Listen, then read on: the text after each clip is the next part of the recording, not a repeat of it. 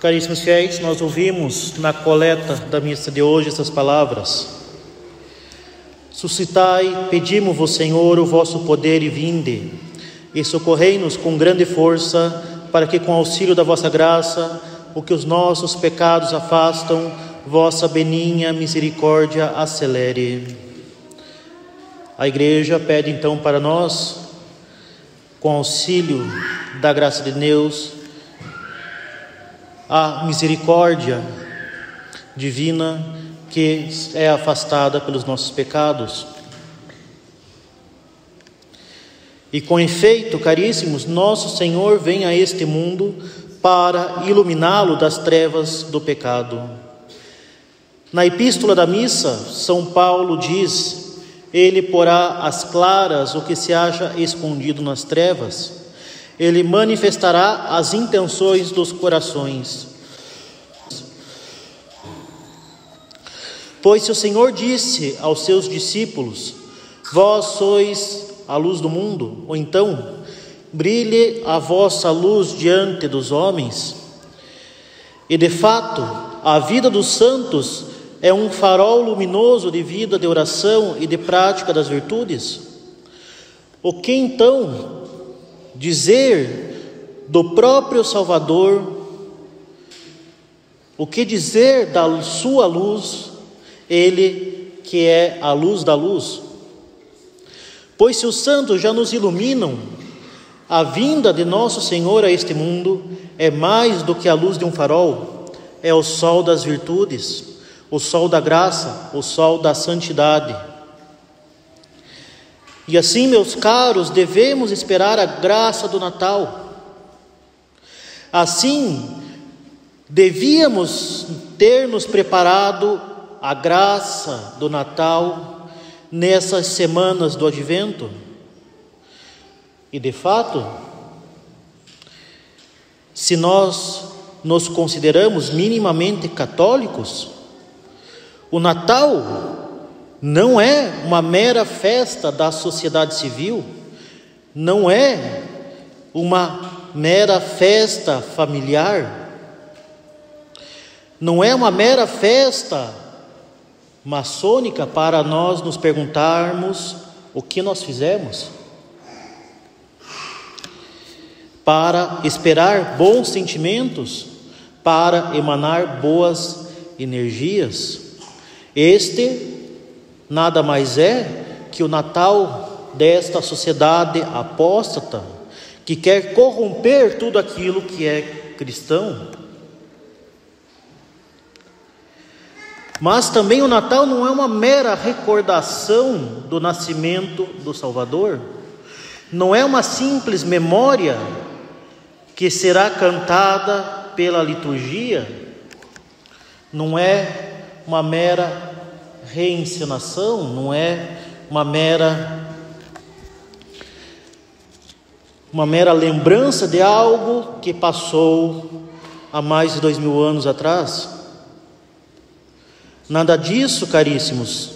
Nós católicos devemos crer firmemente que a cada Natal nosso Senhor nasce de novo, na medida em que a Igreja aplica novamente as graças da Natividade na medida em que a Santa Romana Igreja comunica de novo aos seus filhos as graças, as graças deste mistério. A diferença, portanto, é que para nós, nosso Senhor Jesus Cristo não irá, não irá nascer segundo a carne, isto é, ele não irá nascer fisicamente da Santíssima Virgem a diferença, meus caros, é que para nós ele irá nascer espiritualmente em nossas almas por uma infusão da graça desse mistério que a Santa Liturgia, que a Santa Madre Igreja roga a Deus por nós. Caríssimos, quando vier o Salvador, diz o profeta Isaías, a luz da lua será viva como a do sol e a do sol brilhará sete vezes mais, como a luz de sete dias. Meus caros conspícuos, iremos receber de novo, muito em breve, em nossas almas, a graça da natividade. Nossas almas serão inundadas pela luz de Deus. Nossas almas deverão se assemelhar a uma lua viva que brilha como o sol, ou a um sol que brilha sete vezes mais. Não são todas as festas da liturgia católica que são antecedidas por uma vigília, isto é, por um dia de preparação, e somente o Natal e a Páscoa são antecedidos não por uma vigília, mas por um tempo próprio de preparação.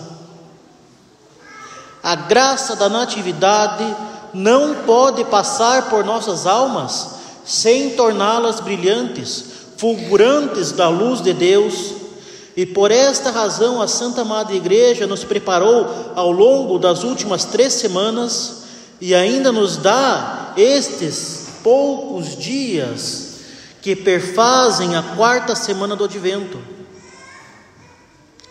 A Igreja nos dá este tempo de preparação e de penitência, de purificação, porque ela quer nos encontrar a todos brilhantes e fulgurantes da luz de Deus. Justamente a preocupação da igreja é que nós não deixemos passar a graça do Natal, nem a graça da Páscoa. Ela não quer que nós desperdicemos essas graças que são tão importantes para a nossa santificação e para a nossa salvação. E assim um católico deve se preparar e esperar o Natal como um tempo extraordinário da graça e de luz, um tempo, como diz o profeta, em que o sol brilha sete vezes mais. Mas, caríssimos, estejamos atentos, cuidemos. Caríssimos, ai de nós, se o tempo do Natal é um tempo extraordinário de graça, um tempo em que o sol brilha sete vezes mais, que nós não corramos o risco de sermos como os fariseus, cegos diante do Messias, cegos na presença de Deus, cegos na casa de Deus, cegos de orgulho, cegos de vaidade, cegos de impureza. A Santa Romana Igreja nos deu o tempo do advento para, que nos, para nos prepararmos para a graça extraordinária da Natividade. E agora devemos nos questionar: o que nós fizemos nessas últimas três semanas para receber nosso Senhor Jesus Cristo em nossas almas? Como foi o nosso advento? Como está sendo o nosso fim do advento? Justamente nós que temos esta oportunidade de ter uma formação católica, de ter à disposição a Santa Missa no rito romano tradicional, de ter à disposição o sacramento da confissão, de ter à disposição adorações eucarísticas. Acaso este tempo litúrgico passou despercebido, porque preparamos as nossas férias, porque preparamos comemorações, mas não a nossa alma para ser a nova hospedaria do menino Jesus? Acaso tantas graças que nos são colocadas à disposição por nosso Senhor Jesus Cristo não foram procuradas? Acaso tantos meios de santificação, como os sacramentos, como a formação, como a oração, não foram deixados de lado?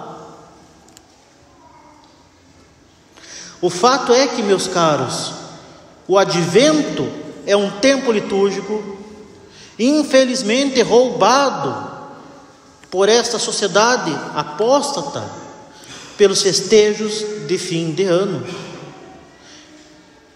roubado pela sociedade apóstata com preocupações de férias, com preocupações financeiras e até mesmo com picuinhas, com disputas com amigos, colegas e familiares. E o fato é que são raros os católicos que procuram se santificar com afinco no tempo do advento. Raros, portanto, serão os católicos cuja alma será como um sol que brilha sete vezes mais. O fato é que, se a Quaresma e a Semana Santa têm algum apelo para que algo, por mais precário, por, por mais medíocre que seja, seja feito, muitas vezes o advento é simplesmente um tempo de presépio, de pinheirinho de Natal, de cânticos e de preparação para as festas de fim de ano. E nada mais que isso. Muitas vezes, para muitos, o advento é uma mera preparação material para criar um clima de Natal e não para purificar a nossa alma para a graça de Natal. Se o clima de Natal for tolher a graça de Natal, ele não serve para absolutamente nada e deve ser dispensado. É evidente que o Advento e o Natal são festas de uma ternura muito particular.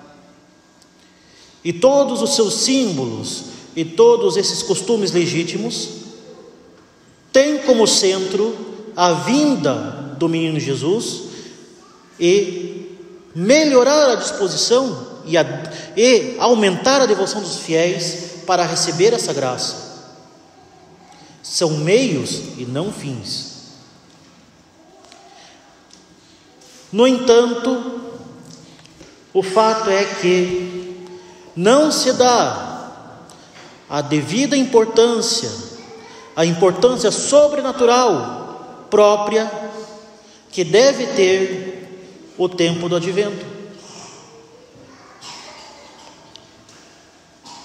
E se nós chegamos vazios dessa preparação até agora, nós devemos ser sinceros e humildes, e humildes e concluir que nós perdemos tempo e perdemos a preparação para a vinda do menino Jesus.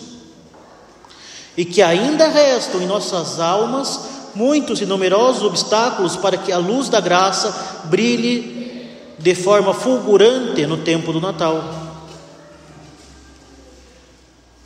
Com efeito, meus caros, de que valem as festas, de que valem os banquetes, de que valem os presentes, de que valem os enfeites, de que valem as viagens, se o motivo da festa, se o menino Jesus não nascer em nossa alma, ou se nós nos encontramos tão afastados dele? De que vale as nossas casas, os nossos pinheiros, as nossas árvores, as nossas igrejas brilharem com belos piscas-piscas, se as nossas almas permanecerem apagadas.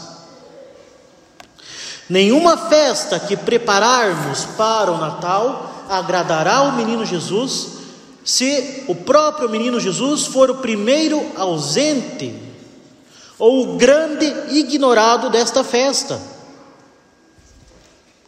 Meus caros, sejamos sinceros: se não houve preparação no tempo do advento, chegaremos à noite de Natal indispostos à luz da graça.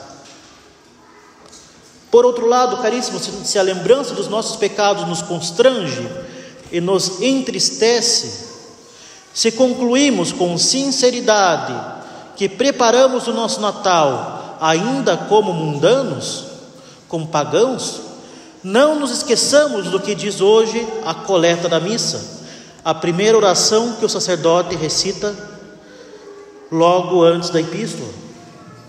Suscitai, pedimos-vos, Senhor, o vosso poder e vinde, e socorrei-nos com grande força, para que com auxílio da vossa graça, o que os nossos pecados afastam, vossa benigna misericórdia acelere. Caríssimos, nós devemos ter firme e inabalável esperança de que Deus é infinitamente misericordioso e poderoso para devolver-nos o que os nossos pecados nos roubaram, para apressar o que os nossos pecados atrasaram, para aproximar o que os nossos pecados afastaram, porque nós iremos receber de Deus a medida da nossa esperança. Neste quarto domingo do advento, nós devemos ter firme e inabalável esperança de que ainda há tempo para recebermos a luz fulgurante da graça na noite de Natal. Ainda há tempo para que o sol da graça brilhe sete vezes mais nas nossas almas. Não há motivo para pânico se nós perdemos o tempo do advento até o presente instante. Não nos desesperemos, não nos exasperemos, não nos percamos. Não deixemos o demônio nos enganar com o desânimo e com as tentações de desespero. Enquanto estamos vivos, nós temos sempre o que fazer, não podemos perder a esperança. E justamente, se o nosso advento até o momento foi medíocre, nós temos ainda tempo para aproveitar o Natal. Nada está perdido. Para tanto, devemos combater toda cegueira voluntária, toda malícia, toda impureza, toda obstinação no pecado. Caríssimos, não podemos nos aproximar da graça extraordinária do Natal sem termos feito uma boa confissão. Seria uma ofensa ao menino Jesus que nos aproximemos da sua manjedoura como feras, com bestas selvagens, a ponto de devorá-lo ao invés de sermos como cordeiros do seu rebanho, que pastam na sua manjedoura e se alimentam da sua vida divina. Nós não podemos nos aproximar da graça extraordinária do Natal, portanto, sem termos feito uma boa, devota e humilde confissão. E fazer uma boa confissão consiste em não apenas dizer, ou melhor, listar os pecados.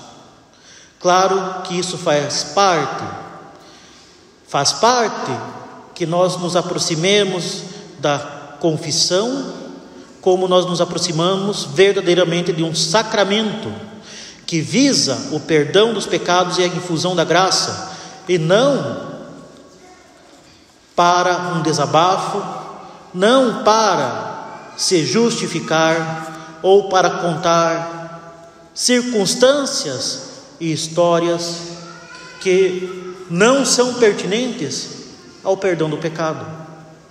A confissão não é direção espiritual, a confissão não é desabafo e a confissão não é conversa. A confissão é um sacramento e devemos então chegar à confissão para efetivamente pedir objetivamente perdão pelos nossos pecados, nos atendo aquilo que nós fizemos, as circunstâncias que podem agravar o pecado, e quando se trata de pecados mortais, a quantidade.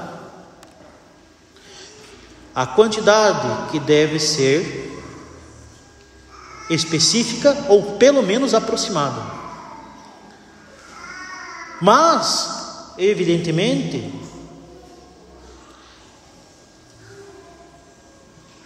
ler uma lista não basta. É preciso fazer um diligente exame de consciência na presença de Deus e procurar detestar tais pecados, não apenas porque nos merecem o um inferno, mas principalmente porque ofendem a Deus que é só amor, amor infinito, que derramou no alto da cruz todo o seu sangue por nós. É preciso detestar tais pecados pelos quais cada um de nós apunhalou o menino Jesus e continua a apunhalá-lo pela recusa de confessá-los, pelo apego a um bezerro de ouro, a um pecado de estimação, a uma consolação desordenada, a um relacionamento pecaminoso, a más influências e ocasiões reiteradas de pecado que não são evitadas com propósitos concretos e firmes. Neste quarto domingo do Advento, caríssimos, tomemos a firme resolução de não mais fugir da confissão, de não mais postergar a confissão de não permanecer longos períodos em estado de pecado mortal, muito pelo contrário. Tomemos o propósito de nos confessar o quanto antes, se nós perdemos a graça. Afinal, quanto mais tempo nós permanecemos em estado de pecado mortal, mais difícil vai ser evitar as tentações, mais difícil vai ser se aproximar da confissão e mais perto nós nos aproximamos do risco da obstinação. Quanto mais tempo nós permanecemos em estado de pecado mortal, maior é o risco de nós morrermos em estado de pecado mortal. Se nenhum de nós cometeria a insanidade de brincar de roleta russa, porque nós, tendo a possibilidade de nos confessar, nós cometemos esta insanidade de correr o risco de morrer em estado de pecado mortal, não confessando os pecados que a nossa consciência nos acusa. Isto é insano é de uma loucura tremenda. É uma loucura muito maior do que a audácia de brincar de roleta russa.